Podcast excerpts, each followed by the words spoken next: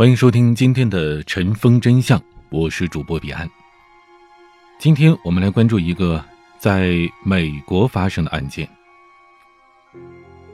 八岁的桑德拉·坎图是一个活泼可爱的小女孩，她刚上二年级，每天呢放学很早，每天回家之后啊，她都会跟其他的孩子在家附近玩耍。桑德拉一家住在美国加利福尼亚的特瑞西镇。这是一个非常恬静的社区，整个社区只有一百多人，所有的邻居都是互相熟悉，也是彼此信任，是一个让人放心的地方。这天，桑德拉跟往常一样，在下午三点回家之后，跟妈妈打了个招呼，就出门去找小伙伴玩了。然而，几个小时过去了，到了晚饭时间，桑德拉还没回来，他的妈妈玛利亚有些担心了。便开始给女儿的朋友们打电话。在询问之后，发现，在过去的几个小时里，没有任何人曾经见到女儿。他出门，在整个社区找了个遍，也没有看到女儿的影子。到了晚上八点，玛利亚拨通了特瑞西当地警方的电话，为女儿的失踪报了案。这次报案引起了警方的高度重视。特瑞西警察局有着不少经验丰富的执法员。接触过很多儿童失踪的案子。历史数据表明，如果一个孩子确实遭到绑架，无论绑架者是陌生人还是熟人，这个孩子有很大的几率会在被绑架的前三个小时里被杀害，而搜救的时间越长，孩子的生还几率就越低。警察从桑德拉家人处得知，桑德拉的父母早已经离异。桑德拉和母亲、外祖父、外祖母以及自己的哥哥姐姐一起住。当天下午，所有的亲人都在家里，而且没有人看到他在外面玩。桑德拉的祖父曾经为了安全，在家门外安装了一个摄像头，而这个摄像头当天下午四点左右拍到了桑德拉。画面里的女孩穿着粉色印着 Hello Kitty 的 T 恤和黑色紧身裤，正往家的方向走来，而随后却消失了。这是可以确认的，桑德拉出现在社区里的最晚时间点。距离桑德拉失踪已经过去五个多小时了，人们却没有找到丝毫的痕迹。孩子的父母和警察无法不去设想最糟糕的情况：他可能被丢在某处，面临着低体温症，可能正在遭受着饥饿，可能正处于脱水状态。一个八岁的孩子，如果不能栖身在安全的地方，他可能会面对着很多未知的危险。特瑞西警方因此而感到无比的揪心，所有人都带着忧虑处理工作，流逝的每分每秒都在提醒着他们孩子的处境不容乐观，甚至会越来越糟。到了第二天黎明。警察动用了直升机，搜索了整个社区和周围的区域，并且使用了红外设备去寻找热信号，希望能够借此确定孩子的位置，而且还发动了社区周围的志愿者挨家挨户的询问是否见过一个女孩。最终，他们一无所获，桑德拉仿佛凭空消失了。无奈之下。警方发布了一份儿童失踪的紧急公告，这一公告引起了 FBI 联邦调查局的注意。FBI 有一个专门针对类似案件的小组，叫儿童诱拐快速行动小组，是由经验非常丰富的儿童诱拐案的专家组成。小组的特工约瑟夫·布莱恩接到通知之后，迅速带领同事前往特瑞西。事实上，警方知道，一天一夜。毫无结果的搜寻之后，这孩子恐怕已经是凶多吉少了。有数据表明，到了这个时候，有百分之九十七的被绑架的孩子已遭杀害。但是，警方仍然在为那百分之三的微弱希望而努力。或许，桑德拉还活着呢。很多经验丰富的 FBI 都亲自抚养着自己的儿女。对他们来说，寻找桑德拉的工作往往是包含着十分特殊的感情，他们的精力完全集中在这桩案件上，甚至是废寝忘食，无时无刻不在想着这件事儿。每当他们停下手头的工作，就会不由自主地想象着孩子可能面临的处境，这让他们无法安心休息。警察挨家挨户地询问了整个社区之后，发现桑德拉几乎和每一户的人家关系都很亲密。桑德拉十分可爱，并且善于交流，他会和每一个邻居聊天，会积极地帮别人做园丁和烹饪的家务。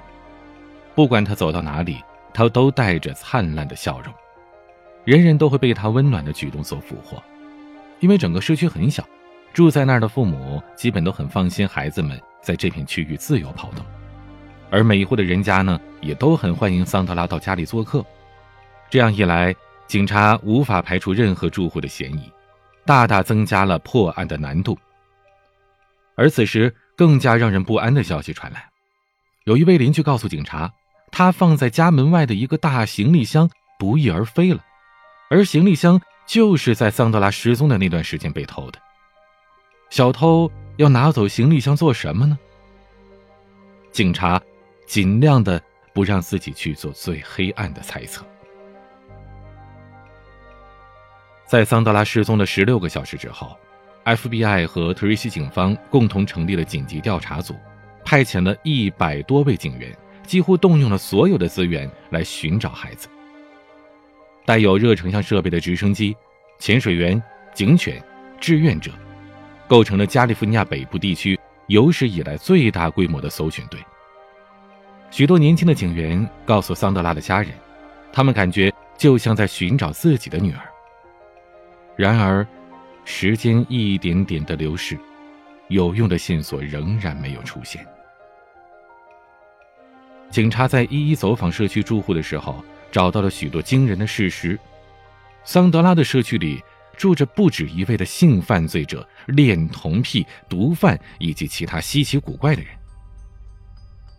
警方认为，桑德拉是一个非常善良、很外向的女孩，而有些人就是利用了这一点来达到自己黑暗的目的。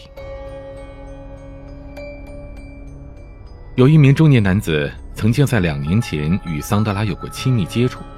警察询问他的时候，他承认自己曾经在和桑德拉相处的时候亲吻过她的嘴唇。但是这名中年男子说：“我并没有恶意，我只想表达我对他的喜爱。”另外，他也坦白经常会对十岁左右的女孩产生性幻想。但是这个男人并没有犯罪记录，可是他的行为是着实让人恶心。但即使是这样，警察也不能推测这名男子就是带走桑德拉的人。事实上，有数据表明，在新出现的诱拐、性侵案件当中，只有百分之二的罪犯曾经有过案底。随着搜查范围的扩大，桑德拉也成了整个特瑞西的牵挂。到了夜晚，小镇里每个人都点起了祈祷的蜡烛。成百上千的动物玩偶从小镇的各个地方送到了桑德拉的家里。桑德拉在白天失踪，没有穿外套，而夜晚的特瑞西温度很低，人人都在担心他是否受冻挨饿。警察们也沉默地参与其中，一边祈祷着桑德拉还活着，一边观察是否有可疑的女人。一天晚上，当家长们安静地捧着烛光相聚祈祷的时候，一个女人惊慌失措的冲了过来，语无伦次的喊着：“我我我看到了，我看到了，就在那边，我我看到了。”她说她看到了和桑德拉有关的东西，于是两名特工和她一起回到了一个信箱面前。女人突然坐在地上，指着草地哭着说：“就在就在这里，就在那儿。”只见草地上放着一张白纸，上面写道：“坎图在偷来的行李箱里面，箱子在贝切蒂和怀特霍尔的水里。”而纸条的署名是“目击者”。他传递的信息仿佛是当头一棒，令警察深感震惊。而更加不同寻常的是。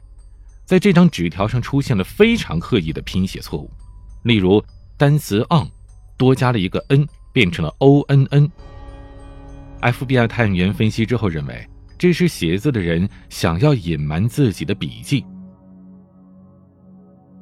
纸条上提到的贝切蒂和怀特霍尔距离桑德拉的社区只有三公里远。第二天一早，警方便对那里的水域展开了搜索。那儿有着一条连着牛奶厂的河，还有许多用来排泄奶牛粪便的沉淀池，是一片相当大的区域。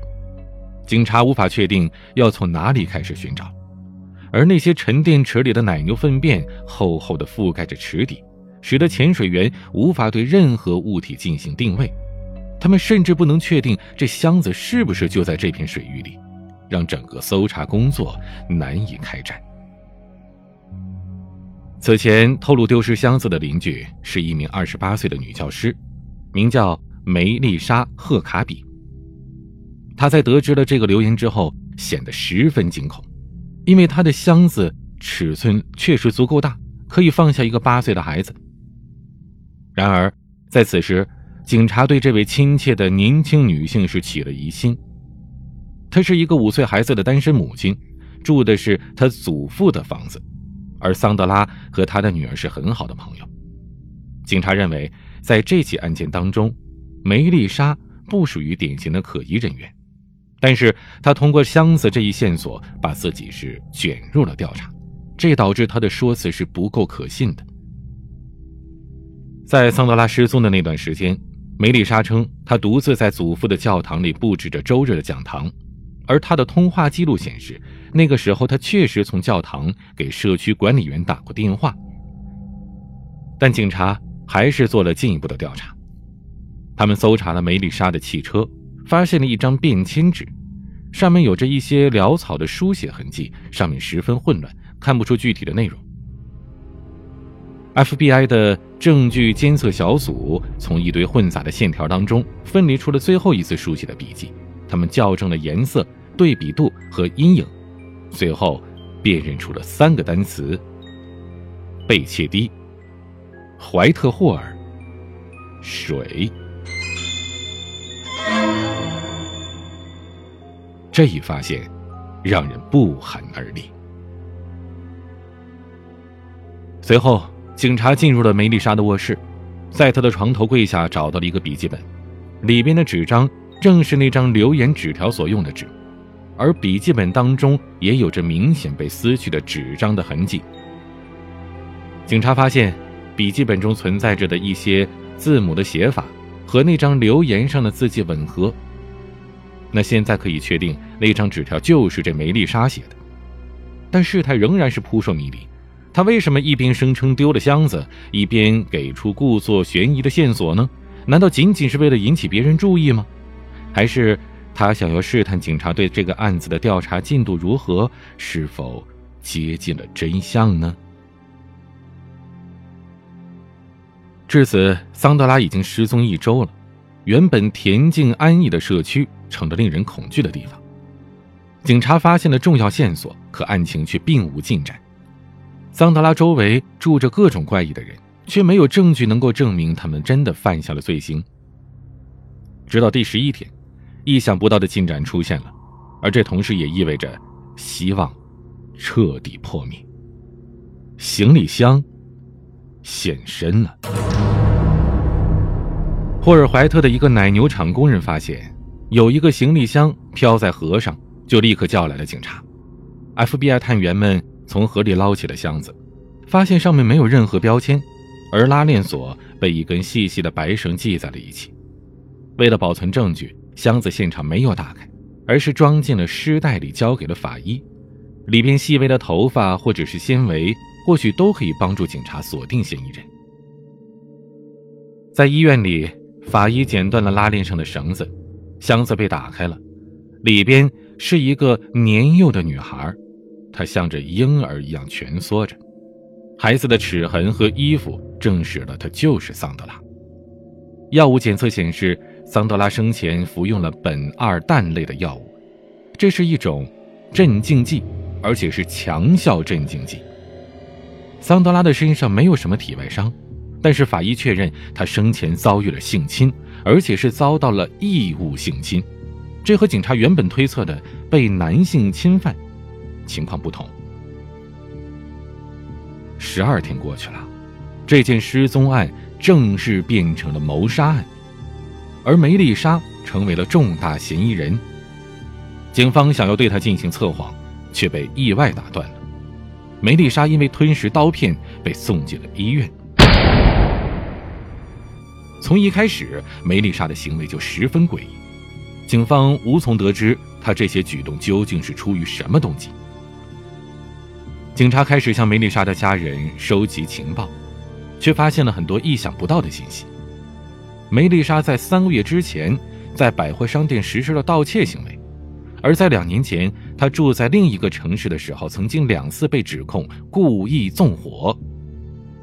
过去的生活经历表明。梅丽莎的精神状态非常不稳定，她患有躁郁症，需要靠药物维持情绪，但是她经常是用药过量。就在桑德拉失踪前不久，社区里曾经有家长指控梅丽莎在未经允许的情况下，带着别人的孩子去了当地的一家公园，而孩子回家之后呢，行为变得是十分怪异，无法清楚的说话，不能控制自己的肌肉，频繁的跌倒，怎么睡都睡不醒。家长赶紧把孩子送到医院，经过检查发现，孩子的体内含有着同样的苯二氮类物质。然而，梅丽莎否认她曾经给孩子吃过药，而当时的那次指控也没有生效。这些情况足以让警察认定，梅丽莎就是凶手。他们拿着调查许可证，进入了梅丽莎祖父的教堂。在教堂里，警察发现了百叶窗的拉绳被剪掉了一小段，绳子和系在行李箱上的细绳很相似。除此之外，他们在厨房的抽屉里发现了一根弯曲的擀面杖，一端的把手上还残留着血红色的痕迹，疑似是用来性侵桑德拉的物件。警方将证据带了回去，此刻他们只需要等待法医的鉴定结果。在结果出来之前。梅丽莎出院了，她在医院住了五天，而在那期间，她的女儿和祖父已经离开了住处。梅丽莎回家之后，警察监听了他的电话。出人意料的是，他竟然在第二天就给桑德拉家里打了电话，邀请桑德拉的姐姐去他家玩耍。FBI 意识到，梅丽莎认为自己神不知鬼不觉地做了案，而现在可能想要杀害第二个孩子。警察飞快地驾车到了社区，并且假装自然地敲开了梅丽莎家的门，邀请她去警察局协助调查。在警察局里，探长实施了审讯。一开始，梅丽莎面对所有的指控全部予以否认。审讯持续了五个小时，最后探长拿出了铁证：擀面杖上的血迹与桑德拉的血液吻合。梅丽莎彻底崩溃了。她反复着说：“这是个意外，我不是有意杀死他的。”他声称，梅丽莎是和自己的女儿玩捉迷藏的时候躲在了箱子里，而他忘记了箱子里有个孩子，就把这箱子带到了河边，扔进了水里。而警方呢，则根据时间线还原了事件的经过。三月二十七号下午四点。桑德拉走出了家门口的监控区域，来到了梅丽莎家。梅丽莎邀请桑德拉和她一起布置教堂，桑德拉欣然同意了。于是两人一起来到了梅丽莎爷爷的教堂里，而梅丽莎给了桑德拉一杯饮料，里边放了苯二氮药物。桑德拉喝完之后便失去了意识。梅丽莎给社区管理处打了个电话，制造了不在场证明，接着实施了性侵，随后将小女孩装进了行李箱。驱车前往怀特霍尔，把箱子扔进了水里。其实，桑德拉在母亲报警之前就已经去世了。一年之后，梅丽莎在法庭上承认了罪行，并且被判处绑架和谋杀罪。然而，她至今没有透露过犯罪动机。有数据显示。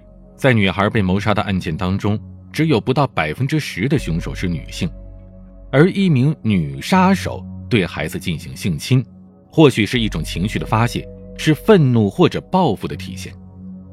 警方判断，梅丽莎的谋杀或许是出于嫉妒，因为自己的女儿和桑德拉关系更近，玩得更好；也有可能，他是为了引起关注和赞扬，希望通过留言来帮助警察破获紧急事件，这样他就可以获得更多的关注，成为明星了。